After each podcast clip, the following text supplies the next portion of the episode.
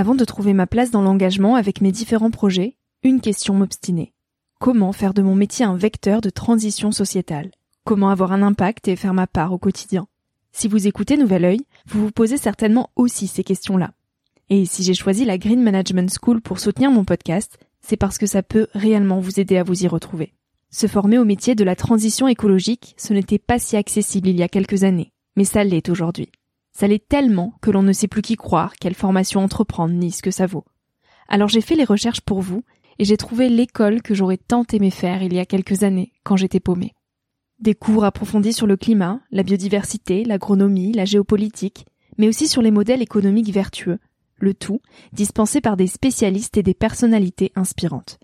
Créer un autre lendemain que celui qui s'annonce, c'est leur mantra, et derrière cette idée, la mission de Green Management School est de former de nouveaux managers capables de transformer les entreprises et les organisations de l'intérieur. Toutes les informations sont en description. Merci à Green Management School de croire en nouvel œil en soutenant cette saison de podcast. Tout de suite, place à un nouvel épisode. Cet épisode est un extrait du podcast publié lundi dernier. Il est à écouter et à réécouter quand la motivation ou le sourire te manqueront. Ce mini-épisode pourra remplacer Instagram pendant ta pause de 10 minutes, se retrouver dans tes oreilles avant de t'endormir ou à ton réveil pour commencer ta journée dans la joie.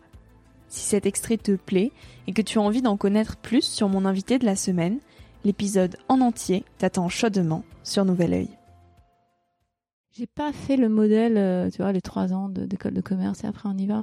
Moi, très tôt, en fait, j'avais, je pense, une maturité euh, liée à ce que j'avais vécu euh, peut-être un peu euh, un peu plus présente et j'avais vraiment envie de de voir le monde et aussi de réussir. Par exemple, l'année que j'ai passée à Prague, c'était une année césure, hein, comme on disait, euh, donc où j'ai travaillé. Hein, j'avais à peine 20 ans, je bossais euh, comme une salariée, quoi. Et il y avait l'idée aussi de me donner le plus de chance pour pour vraiment montrer qui j'étais, réussir. La réussite, c'était quoi pour toi à cet âge-là? Eh bien, c'était il y avait un aspect financier, hein, je peux pas le nier, je pense, parce que moi, dans ma famille, il y avait beaucoup ça, hein, le fait de si si tu gagnes de l'argent, t'es quelqu'un, quoi. Donc ça, je pense, que j'étais très empreinte ça. Je, pense que j'avais, comme pas mal d'étudiants en école de commerce, tu sais, le formatage de du plan de carrière. À l'époque, j'étais quand même complètement là-dedans. Tu vois, j'allais euh, donc j'allais être assistant chef de produit, puis chef de produit, euh, puis après chef de groupe, et etc. Et, puis, et donc oui, j'imaginais tout ça on pourrait tout le temps construire, produire, euh, gagner de l'argent, faire, faire, faire. quelque part, pourquoi s'arrêter hein? Surtout quand on est dans une société qui valorise plutôt ça qu'autre chose. Eh bien, pour moi, la crise, euh, donc, qui peut prendre plein d'aspects, hein, psychiques, physiques, relationnels, etc. Elle est là pour nous dire, mais non, en fait, tu n'es pas que ça. Tu n'es pas qu'un objet à fabriquer euh, des choses plus tu découvres tôt ce pourquoi tu es là, plus tu vas pouvoir donner au monde ce pourquoi tu es là, et donc tu vas contribuer en fait à l'évolution, pas seulement de ton petit individu, mais mais de, du collectif. Et moi, je crois que l'existence, hein, elle, est euh, un titre individuel, mais elle est tellement aussi un titre collectif. Hein. On fait partie d'un grand tout sur un plan spirituel le moment, mais on fait aussi partie d'un grand tout sur le plan vraiment de la matière. Donc plus tu découvres ce pourquoi tu es fait, c'est pour ça que moi je suis tellement content d'avoir découvert qu'en fait c'était pas fait pour faire du marketing, mm. mais plus pour faire de la psychologie et de la transmission. Et ben plus tu vas œuvrer dans le bon sens. Il y, a trois niveaux. Il y a les pensées, les émotions et les actions.